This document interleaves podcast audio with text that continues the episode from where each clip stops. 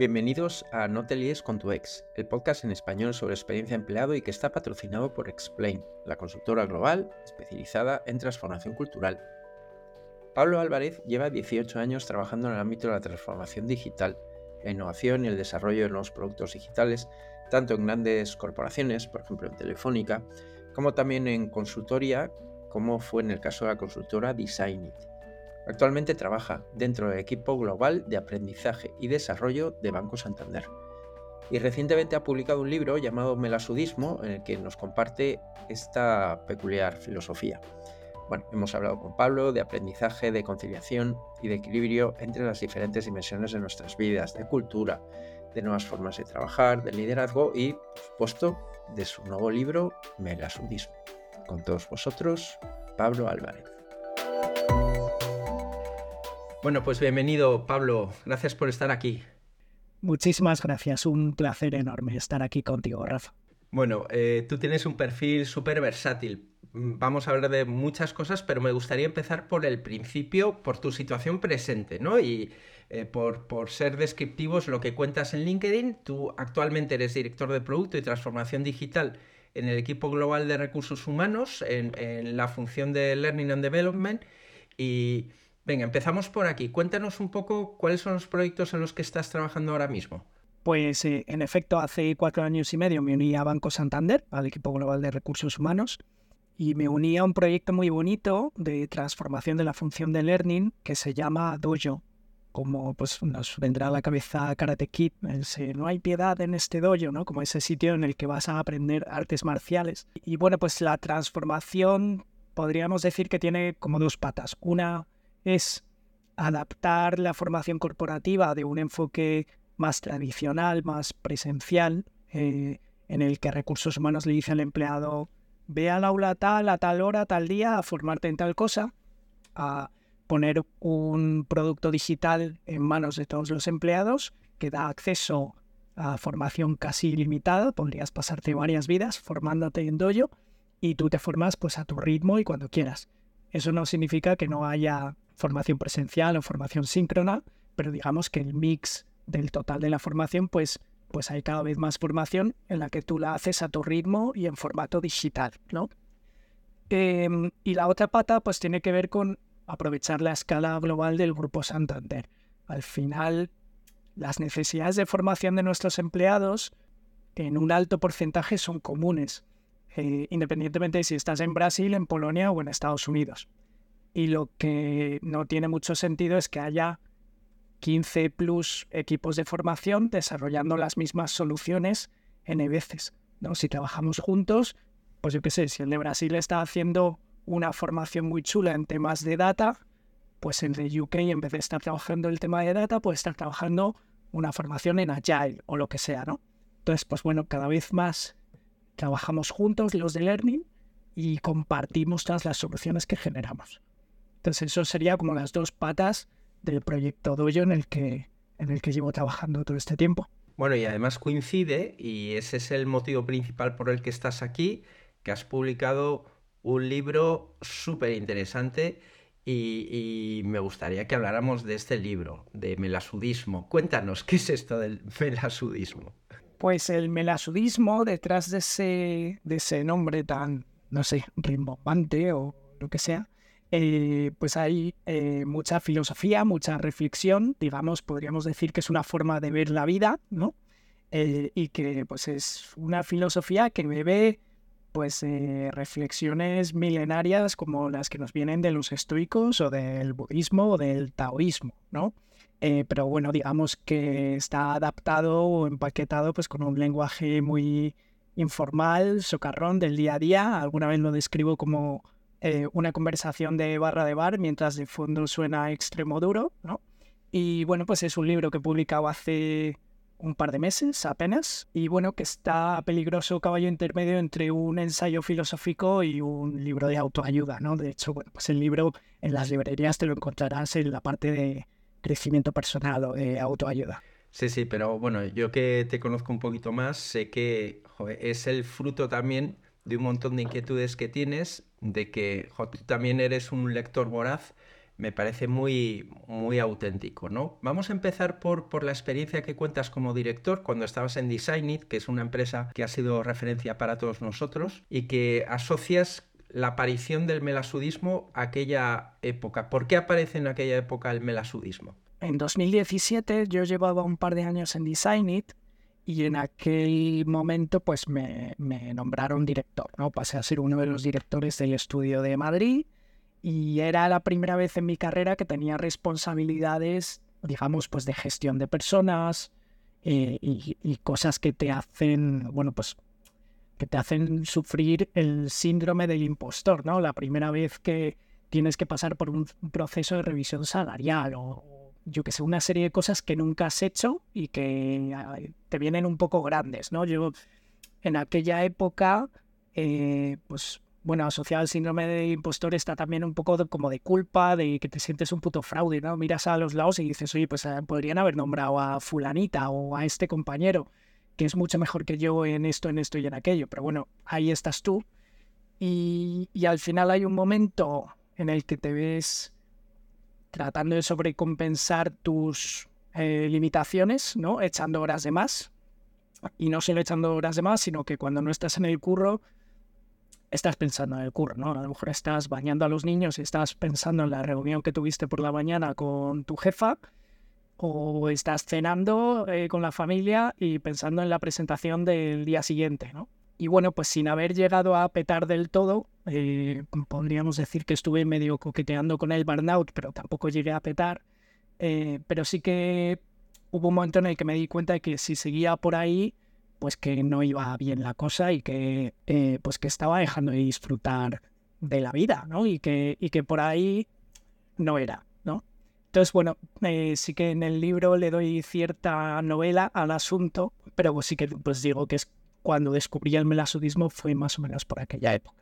Bueno, yo, recomiendo el libro, está muy bien contado, está lleno de anécdotas, es verdad que eh, es muy práctico, ¿no? Pero aquí no, no podemos hablar de todo lo que cuentas en el libro, pero si tuvieras que concentrar de qué manera nos podemos llevar al trabajo toda esta filosofía del melasudismo, ¿qué resaltarías como lo más importante de esa aplicación práctica para cualquiera que se lo quiera llevar al trabajo? Se habla mucho en el trabajo de la resiliencia, ¿no? Eh, sobre todo en lugares duros e inhóspitos donde hay más trabajo del que eres capaz de sacar, ¿no? Eh, y yo creo que el melasudismo nos hace muy resilientes, pero básicamente no porque tienes que aguantar carros y carretas, sino porque te ayuda a elegir tus batallas, ¿no? Eh, últimamente me pasa mucho que hay gente que me dice, es que a este se la suda todo, y digo, no, no es que te la sude todo, es que te la sude todo menos lo que de verdad importa, ¿no? Entonces, hay un ejercicio y un alegato en el libro hacia la priorización radical, a que seamos conscientes de lo limitados de nuestro tiempo y energía, y a que pongamos ese tiempo, esa energía, ese cariño y ese foco en las cosas que de verdad merecen la pena y en las cosas que de verdad importan, ¿no? Digamos que sería como identifica, usando a Pareto, pues identifica el 20% de las cosas que te van a dar el 80% de los resultados y el resto, pues bueno, deja aire para el caos y las cosas que puedan ir surgiendo, ¿no? Y, y, sí que es verdad que yo he visto mucho en el entorno profesional que a la gente le cuesta soltar cosas, ¿no? Porque al final cuantas más cosas tienes, cuanta más gente te reporta, cuanto más no sé qué, pues parece que más imprescindible te haces, ¿no? Y, creo que eso al final hace que las organizaciones eh, disipen mucha energía que no va a ningún lado, ¿no? Pues podríamos decir, pues pon el foco en tu propósito, en tu cliente, en lo que sea, ¿no? Y eso es lo que te va a ayudar a, hacerlo verdaderamente importante. Yo creo que tu libro también se entiende muy bien en el contexto de, eh, bueno, iba a decir patologías, Pablo, pero igual suena un poco fuerte. Pero esas disfunciones que tienen las organizaciones, esas culturas que hacen que tengas que estar sorteando obstáculos, ¿no? Y mm, bueno, me interesa mucho cómo alguien de recursos humanos como tú y con además participando en un equipo global tan grande, ¿no? Según tu experiencia, ¿cómo, cómo se puede transformar la cultura de una gran organización? ¿Esto es posible? ¿Es, ¿Es una quimera? ¿Tú cómo lo ves? Pues eh, es, un, es un retazo, ¿no? Cambiar, cambiar la cultura de una gran organización. Em, yo he visto ejercicios muy potentes, digamos, en la parte de comunicación. Eh, aquí, por ejemplo, en, el banco recientemente se cambiaron los comportamientos corporativos utilizando un acrónimo que es eh, Teams, ¿no? Entonces, Teams pues es Think Customer, Embrace Change, Act Now, Move Together y Speak Up. Y digamos que como que no se te olvida porque tienes un acrónimo. Hace unos días eh, pasaba por este podcast eh, Chema Palomo y Arancha Anone y hablaban de Hope. No, pues ese tipo de ejercicios ayudan si luego van acompañados de una buena comunicación por parte de toda la organización, de los líderes y por supuesto de una coherencia y consistencia con los comportamientos en el día a día, en especial de los líderes, para que poco a poco vayan cambiando las cosas. Eso por un lado, ¿no? Yo creo que, luego también hay que entender que el cambio no sucede de un día para otro, que este tipo de procesos de cambio cultural llevan unos años y yo siempre lo digo que pues la telefónica que dejé en 2015 no tiene nada que ver con lo que es telefónica hoy y que el Banco Santander en 2015 tampoco tiene nada que ver con lo que es a día de hoy. Creo que son lugares mucho más amables y que están mucho más adaptados a lo que es la forma de trabajar hoy en día, ¿no? Otra cosa que yo me llevo es también el aprovechar el cambio cultural en, el, en las distancias cortas, ¿no? Me dices, bueno, a mí a lo mejor se me hace un poco bola tratar de cambiar la cultura de una organización de 200.000 empleados, pero sí que yo a lo mejor colaboro en el día a día, pues a mi alrededor, pues hay 200, 300 personas. Pues si yo puedo contribuir a que esas 200, 300 personas trabajen de una forma colaborativa, que la información se comparta, que nos echemos unas risas, que podamos estar relajados, que podamos compartir cosas personales, que vivamos en un entorno flexible en el que se entiende que un día, oye, que me ha surgido un tema, oye, pues venga, vete, que familia primero.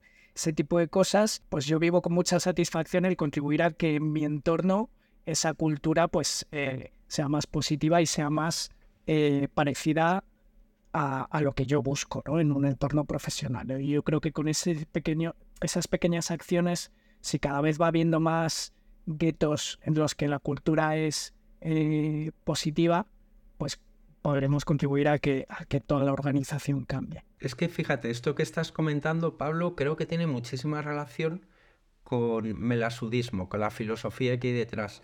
Eh, lo que pasa es que tú lo vas a explicar mejor que yo. Pero así, improvisando un poco, me parece que el gran reto de las organizaciones es pasar de una cultura de control a una cultura de la confianza. Estoy hablando de una gran parte de las organizaciones, por supuesto hay muchísimas excepciones y muchísimos matices, ¿no? Pero pasar de una cultura del control a una cultura de la confianza hace que como beneficios encontremos muchos de los que has descrito y sobre todo esa sensación de que ya eliminamos la genidad. El, melasudismo tiene mucho que ver con lo que es, esa priorización de la que hablabas, ¿no? Y me quedo con lo que es propio, con lo que es mío, con lo que es, me es ajeno, ya empieza un poco el, territorio ese de, bueno, no, no forma parte de mis prioridades. Yo creo que esa transformación de culturas de control a culturas de confianza tiene mucho que ver con la filosofía que tú predicas. Sí, fíjate, eh, alguna vez lo digo, eh, y, no sé, puede ser políticamente incorrecto, pero es que lo creo firmemente. Eh, y supongo que son cosas de la edad, ¿no? Solo decir que, que este libro es fruto de mi crisis de los 40. Yo sí estoy en un sitio en el que no me siento yo mismo, en el que siento que cuando entro por la puerta me tengo que poner una careta y que me tengo que comportar de manera que no es coherente con quien soy y con lo que creo, no estoy a gusto y estoy dispuesto a, ir al, despacho del jefe como en una peli americana y dejar mi placa y mi pistola y decir, mira, aquí no es, porque yo no puedo venir todos los días a un sitio en el que no puedo ser yo, ¿no? Y lo vivo con cierto melasudismo, a decir, pues mira, ¿qué es lo peor que puede pasar? Esto lo dice Pepe Martín, el, el CEO de Minimalism. Dice, mira, yo siempre voy a poder ir a casa de mis padres y si mis padres no están, pues a casa de mi hermana o no sé qué y tener un plato de comida. ¿Qué es lo peor que puede pasar? Pues mira, ya encontraremos a qué ocurre, ya lo que sea, pero, pero el poner por delante tu bienestar, tu felicidad y la de la gente que te rodea y decir, no, vamos, vamos a vivir bien, que son 40 horas a la semana o las que sean, que son muchas horas, pues vamos a vivirlas en un entorno amable, vamos a vivir a gusto, que es que también forma parte de la vida. Hay algo que me, a mí me toca bastante los huevos, eso del work-life balance, ¿no? Que parece que el work no es life, ¿no? Dices, no, es que hay que tener una vida equilibrada y el trabajo también forma parte de la vida y tenemos que pasarlo bien también en el trabajo y aprender y compartir unos con otros.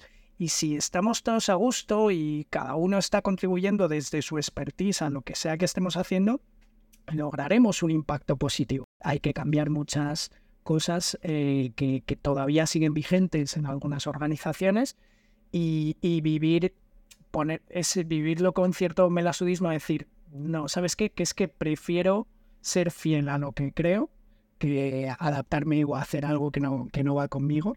Eh, pues creo que ayuda en, en, ir lidiando con, con ciertas situaciones. Mira, yo no, no, me resisto a terminar esta conversación sin em, escucharte sobre un tema que me interesa mucho y es toda, todo el legado de Design Thinking en recursos humanos. Tú para mí eres una referencia de persona que viene de trabajar en la empresa de referencia de Design Thinking, porque hay que decirlo todo, Design It para mí lo ha sido en España. ¿Cómo, cómo esto entra de puntillas en recursos humanos probablemente sin decir que esto es design thinking, ¿no? Pero con esos pilares de empatía, co-creación, prototipado. ¿Tú cómo ves que es esa situación? ¿Crees que ha venido para quedarse, que efectivamente hay una revolución que está llegando a las organizaciones? ¿Cuál es tu, visión o, lo ves de otro modo? Yo como lo siento es que bueno, aparte del, privilegio y el honor, y siempre digo que de lo mejor que he hecho en mi carrera fue, fue dejar un trabajo seguro en Telefónica para irme a Design It, que mi madre pues no entendía que era eso. De, joder, te tenía bien ubicado, un teleco en Telefónica, bien. Y lo de Design It, pues no, no, no lo entendía. Yo todo eso me lo llevo en la mochila y, ya digamos que forma parte de mi caja de herramientas, ¿no? Hay veces que cuando trabajas con una consultora en temas de diseño hay cierta obligación de, protocolo, de ceremonia, de, bueno, ahora vamos a hacer no sé qué y te lo voy a explicar y vamos a usar post-its y no sé cuántos. Entonces, toda esa parte que a veces puede ser un poco superflua, la metes ya en el día a día y digamos que no hace falta hacer PowerPoints bonitos para decir, oye, pues estamos en un equipo de producto, vamos a hacer unas cuantas entrevistas con usuarios, vamos a inspirarnos, vamos a salir a la calle. Eh, con lo cual, por un lado está la normalización de, ese tipo de procesos y luego que, bueno, pues al final, eh, cuando estás en recursos humanos, tu usuario es el empleado y que es perfectamente aplicable pues en las herramientas de User Journey, eh, mapas de empatía, de hacer entrevistas, etcétera. Y nosotros aquí lo hemos hecho y lo hemos hecho eh, con nuestras manitas y sin, y sin necesidad de traer nadie de fuera, pues decir, oye, venga, pues vamos a hacer ahora un, proyecto. Yo lo que he tenido que vender, como cuando vendía proyectos de Design It, pues a lo mejor aquí internamente le venía a mi jefa, oye, déjanos usar este porcentaje de nuestro tiempo a ejecutar este proyecto en el que vamos a hacer un research, luego vamos a hacer un workshop de ideación con stakeholders y luego vamos a actualizar la visión de nuestro producto, el roadmap o lo que sea, ¿no? Y eso pues lo haces un poco más de andar por casa, a lo mejor pues no con la misma super calidad bulletproof que si te traes a los cracks de design y de otras organizaciones del estilo, pero que ayuda mucho a levantar la cabeza del manillar y que, y que nos recordemos dentro de un equipo de producto, pues para qué estamos aquí, cuál es nuestro propósito y tal. Ese tipo de herramientas son súper útiles y están, y, yo creo que están cada vez más embebidas en la forma de trabajar de las organizaciones.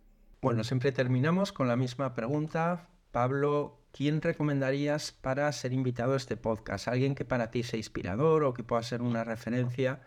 En todo lo relacionado con cultura de organizaciones, con experiencia empleado? ¿Quién se te ocurre? Pues me, cuesta mucho decir una sola persona, eh, así que te voy a decir dos. Uno es Sergio de la Calle, eh, eh, trabaja en Telefónica, en, en Universitas, y tiene publicados varios libros. somos compañeros escritores, él me lleva unos años de ventaja y siempre, digamos, ha escrito pues lidera con sentido del humor, divertirse trabajando, eh, no eres tu trabajo. Entonces habla del mundo del trabajo, de, utilizar el humor en el trabajo, y de, eh, eh, pero lo hace de una forma muy seria y muy rigurosa. La verdad es que es, es un tipazo y me parece un buen, un buen fichaje para este podcast. Y, y, la otra persona que me viene a la cabeza es Vero Bello, de Design It, es una de las directoras del estudio de, Madrid y, tiene muchos años de, proyectos eh, relacionados con experiencia del empleado y, me parece que, puede aportar eh, a la conversación y, este, y al contenido de este podcast. Qué bien. Pues nos quedamos con los dos. Pablo, muchísimas gracias por haber estado aquí, muchas gracias por compartir tu experiencia. Muchísima suerte con el libro, muy recomendable, Melasudismo, y espero que volvamos a coincidir pronto. Muchísimas gracias a ti, Rafa, por invitarme. Un placer enorme estar aquí. Hasta siempre.